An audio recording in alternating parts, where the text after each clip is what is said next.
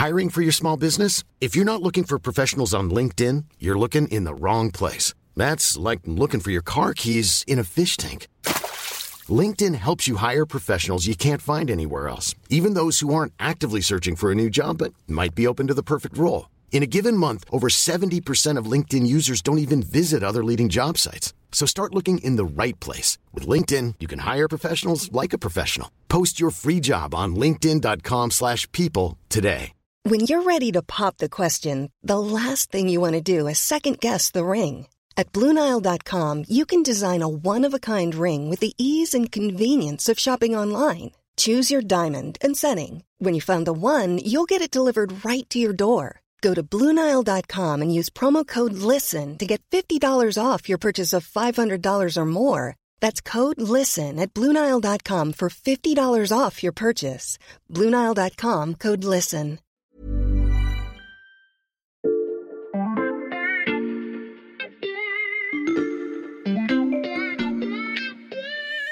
Cette semaine, La Loupe vous propose de découvrir ou redécouvrir notre série réalisée à l'occasion des 70 ans de l'Express, des décennies durant lesquelles l'histoire du magazine raconte celle de la France et du monde. Bonne écoute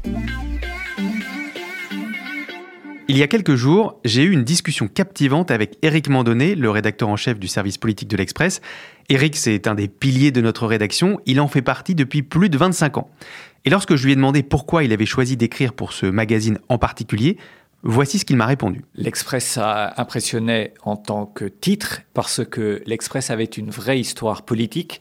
D'abord parce que l'Express avait un peu participé à l'aventure politique de la France et parce qu'il y avait eu des plumes en journalisme politique qui avaient beaucoup contribué au prestige de l'Express et ça comptait beaucoup à l'époque être une marque pour un journal. Cette histoire politique et ces plumes qui ont fait la marque L'Express, on a décidé de leur dédier tout un épisode de cette série anniversaire, mais avant ça, je dois faire un détour par la bibliothèque. Salut Anne. Salut Xavier. Tu as pu retrouver toutes les unes dont je te parlais? Oui, oui, entre donc. Je t'ai tout mis de côté. Alors voilà, ici ces vieux journaux, ce sont les premiers numéros sur Pierre Mendès France. Fais attention, c'est un peu fragile. Je vais en prendre soin, t'inquiète pas. Je t'ai sorti aussi la célèbre une sur Monsieur X Mhm. et les nombreux numéros avec Jean-Jacques Savant-Schreiber en couverture lorsqu'il se lance en politique dans les années 70. C'est parfait Anne, j'en ai juste une de plus à te demander, 2002 au lendemain du premier tour de la présidentielle. Oui, donne-moi une minute. 2002, la voici. Merci beaucoup, je pense que nos invités du jour vont avoir beaucoup de choses à nous raconter. Ah ça, j'en doute pas. Tous les gens lisaient l'Express. À la fois un journal bourgeois et un journal révolutionnaire, vous voyez. En vérité, un journal est un catalyseur. C'était passionnant, c'était bouillonnant d'idées. Je crois que les lecteurs, ce sont des gens comme vous et comme moi. Nous souhaitions également que les Français soient informés d'un certain nombre de choses qu'ils ignoraient totalement. Racontez, racontez. Je suis Xavier Yvon et dans ce podcast, je vous plonge dans 70 ans d'histoire et de journalisme. Épisode 2, l'Express, ses plumes et la politique. Dans l'épisode précédent, on vous a montré que l'Express a été et reste toujours un magazine innovant. Si vous ne l'avez pas écouté, je vous suggère de le faire avant de poursuivre ce podcast.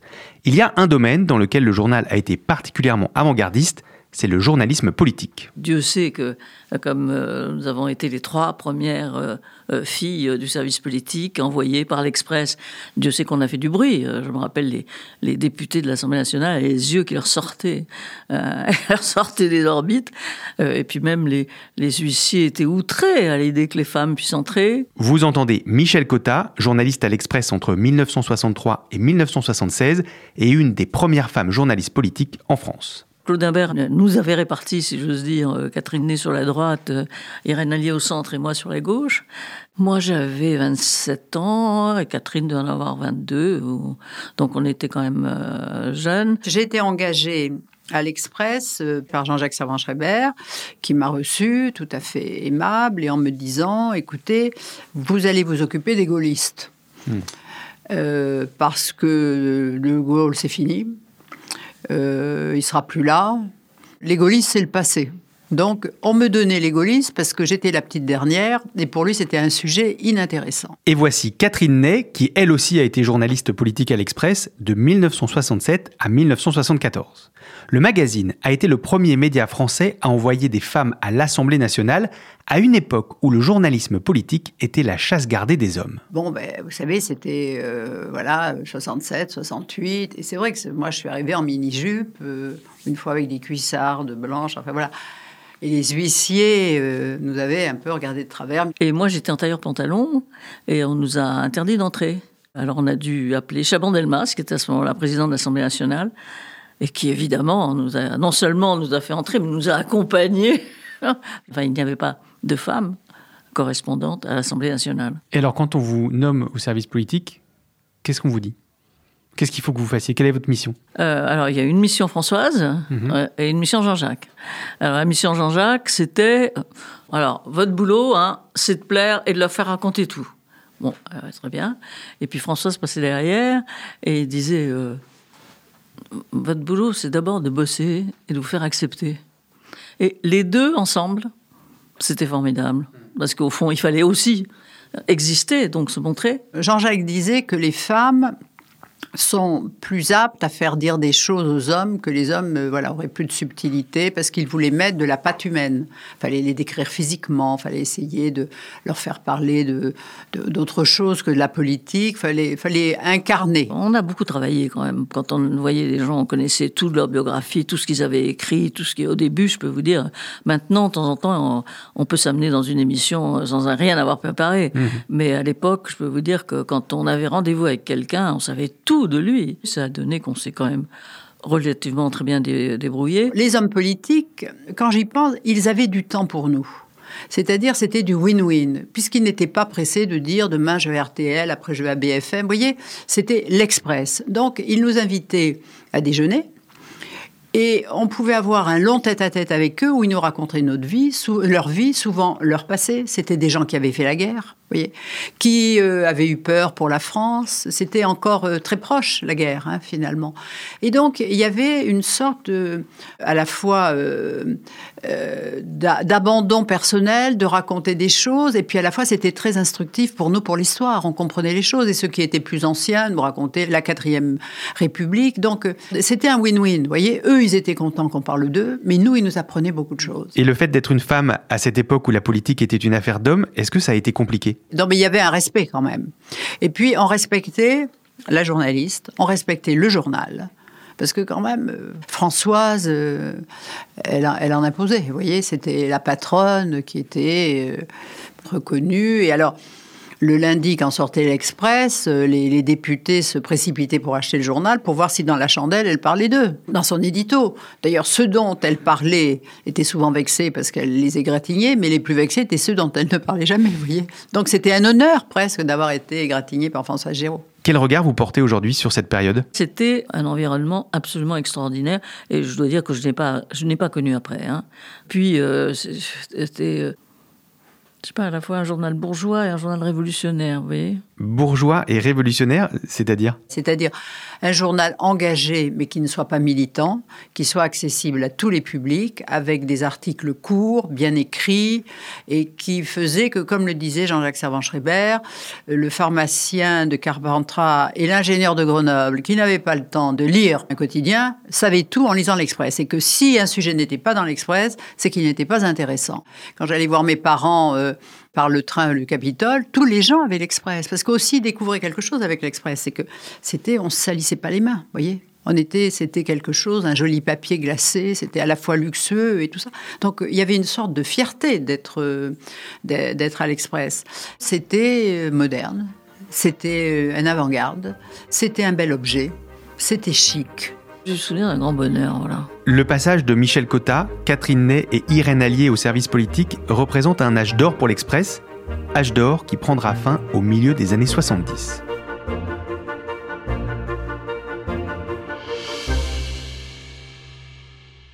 Michel, il y a un numéro de l'Express que j'aimerais vous montrer. Il date de 1963, vos débuts au sein de la rédaction. Je décris la une pour nos auditeurs. On y voit une silhouette d'homme, de dos, qui se dessine sur un fond rouge vif. L'homme a un chapeau, un long manteau et il tient un cartable en cuir. Le titre de ce numéro, c'est Campagne présidentielle, Monsieur X contre De Gaulle. Racontez-nous cet épisode, Monsieur X. Alors, euh, comment naît l'idée de Monsieur X? On cherche un candidat contre De Gaulle en 1965. Donc dans les années 63-64, Jean-Jacques commence à se dire bon, il faut un candidat. Bon. Mendes France ne voulait pas se présenter. Et de toute façon, les liens entre Mendes France et Jean-Jacques avaient euh, s'étaient un peu altérés pendant ce temps-là. Et donc il s'est dit voilà, euh, on va créer un personnage. Mais c'était une idée de presse formidable quand même. Euh, c'était une idée politique sûrement, mais une idée de presse. Alors on a fait un jour je, euh, je découvre le haut, un jour je découvre le bas. Alors le premier, euh, c'était qu'est-ce qu'il faudrait pour diriger la France? Alors il faudrait un homme modéré, un homme sûr de lui, un homme qui ait des contacts avec la population. Et puis le deuxième était encore plus précis. Et puis finalement, l'Express a joué le, jeu de faire découvrir qui était Monsieur X, non pas par lui-même, mais par match, qui était Renan euh, Jean-Raymond Tournou, qui a un jour dit voilà, j'ai compris, c'est Gaston de Fer. Alors Gaston a commencé euh, une tournée, et alors un jour Jean-Jacques me demande de venir dans son bureau et me dit euh, Écoutez, je peux pas aller là écouter de fer, mais je voudrais bien savoir ce qu'il donne. Je voudrais voir comment il parle. Vous prenez mon chauffeur, vous allez écouter et vous rentrez. Alors c'était à Arras ou à Lens, j'ai oublié. Et donc je vais, je m'aperçois que, que c'est pas très bon, quoi. Pas très bon que euh, de faire lui-même douter de lui. Alors je me suis dit, qu'est-ce que je, dis?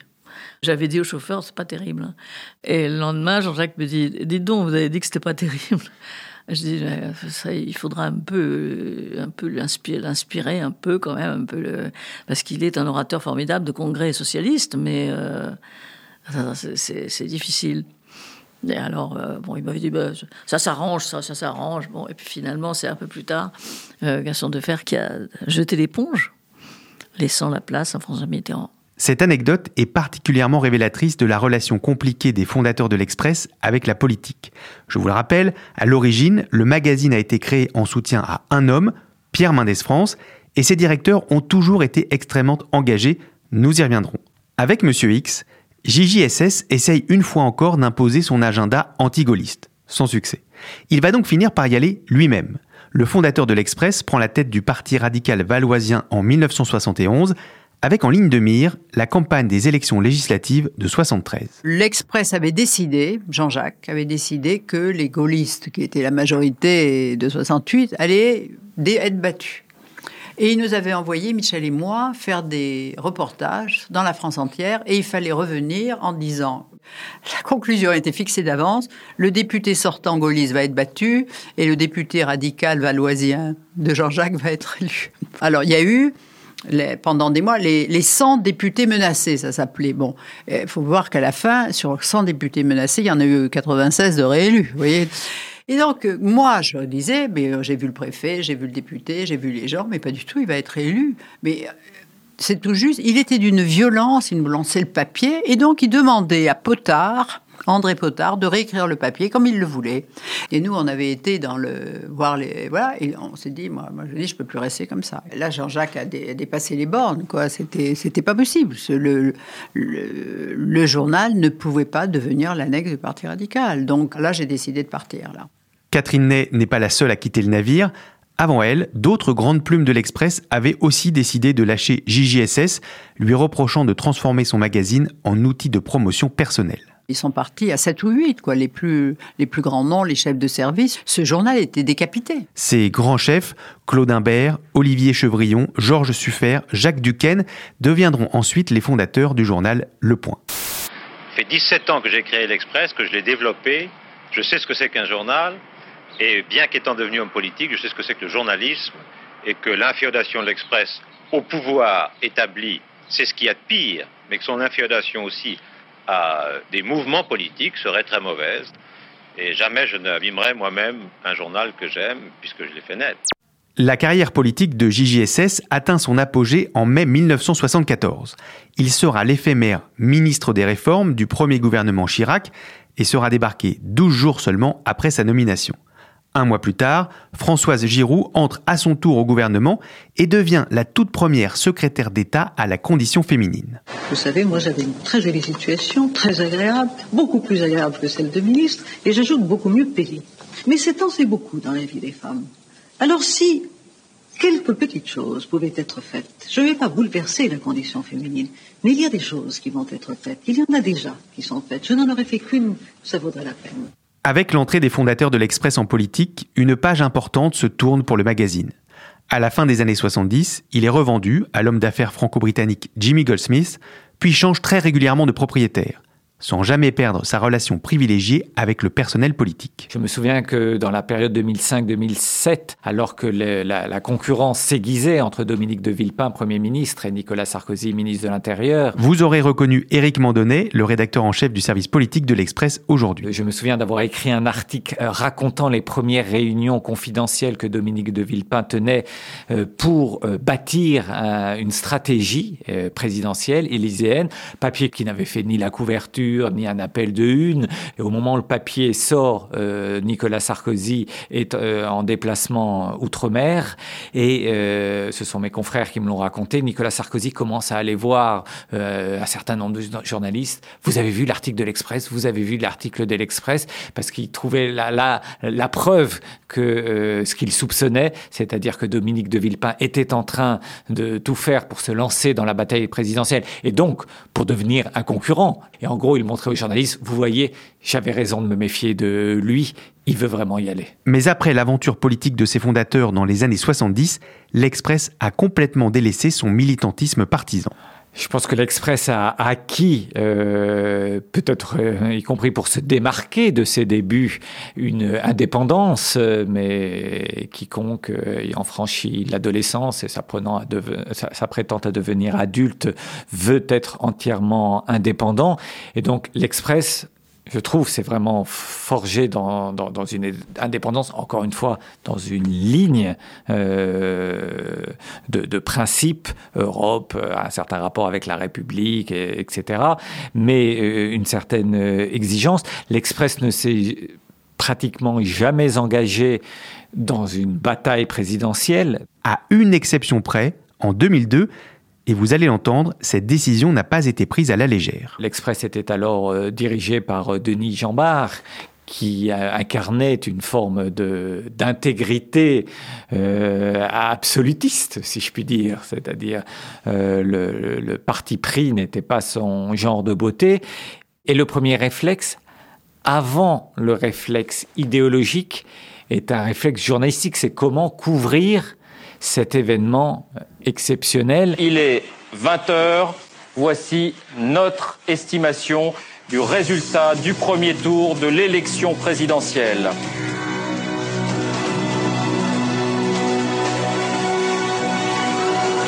Tête, Jacques Chirac, 20% des voix. Énorme surprise, Jean-Marie Le Pen semble devoir être le second avec 17% des voix. Et ce n'est que dans les jours suivants que le débat et la, question d'une prise de position de l'Express va apparaître. Mais nous, c'est comprendre et raconter ce qui se passe. Vraiment, le dimanche et le lundi, ça va être la priorité absolue. On savait que la victoire de Jean-Marie Le Pen était impossible, mais le, le choc, c'est ça qu'il fallait raconter. Et ensuite, dans les jours suivants, euh, plus d'un point de vue éditorial, la décision prise de donner une solennité particulière au numéro dans lequel, euh, ça je m'en souviens très bien, Denis Jambard fera un éditorial expliquant pourquoi l'Express fait un choix qui n'est pas traditionnellement le sien de prendre parti pour un second tour de l'élection présidentielle. Monsieur, la terreur que les partis extrêmes nous inspirent est telle que nous souhaitons vivement votre victoire le 5 mai. Et pourtant, depuis sept ans que vous siégez à l'Élysée, rien de ce que vous avez fait ne justifie qu'on vous soutienne avec passion et enthousiasme de l'incarnation, de l'analyse et des confidences, Aujourd'hui encore, l'Express poursuit sa couverture de la politique à sa façon et dans la lignée de Michel Cotta, Catherine Ney et Irène Allier, ces formidables pionnières. J'ai toujours su que si tel ou tel ministre, personnalité politique, responsable me rappelait, ce n'est pas parce que c'était moi qui avais appelé, c'est parce que j'avais une casquette, un t-shirt, tout ce qu'on voudra à l'Express, et parce que l'Express était respecté dans le milieu politique.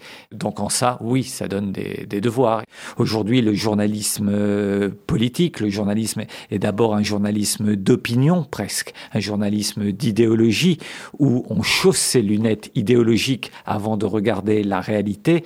Pour moi, l'Express, à l'époque, c'est tout l'inverse. Et c'est ce qui fait, a fait et continue de faire le charme et même la marque de l'Express, c'est-à-dire que euh, on est encore dans un journalisme qui s'intéresse d'abord à ce qui s'est passé, qui regarde, qui étudie ce qui s'est passé, même si ça ne correspond pas tout à fait à, euh, aux a priori. Il faut se hisser à la hauteur du titre et pas penser que le titre, évidemment, est ce qu'on en fait soi-même. En 70 ans, la relation de l'Express avec la politique et les politiques a profondément évolué, se détachant petit à petit des engagements de ses fondateurs, déterminés à être acteurs et pas seulement observateurs. Je t'interromps Xavier. Tout ce que tu dis, c'est bien vrai, mais ça a toujours été et ça reste un journal de combat au service de grandes causes. Et tout ça, on en parle dans le prochain épisode. Cette série a été produite par Mathias Pengili et Xavier Yvon avec Charlotte Baris et Marion Gallard et réalisée par Jules Cros.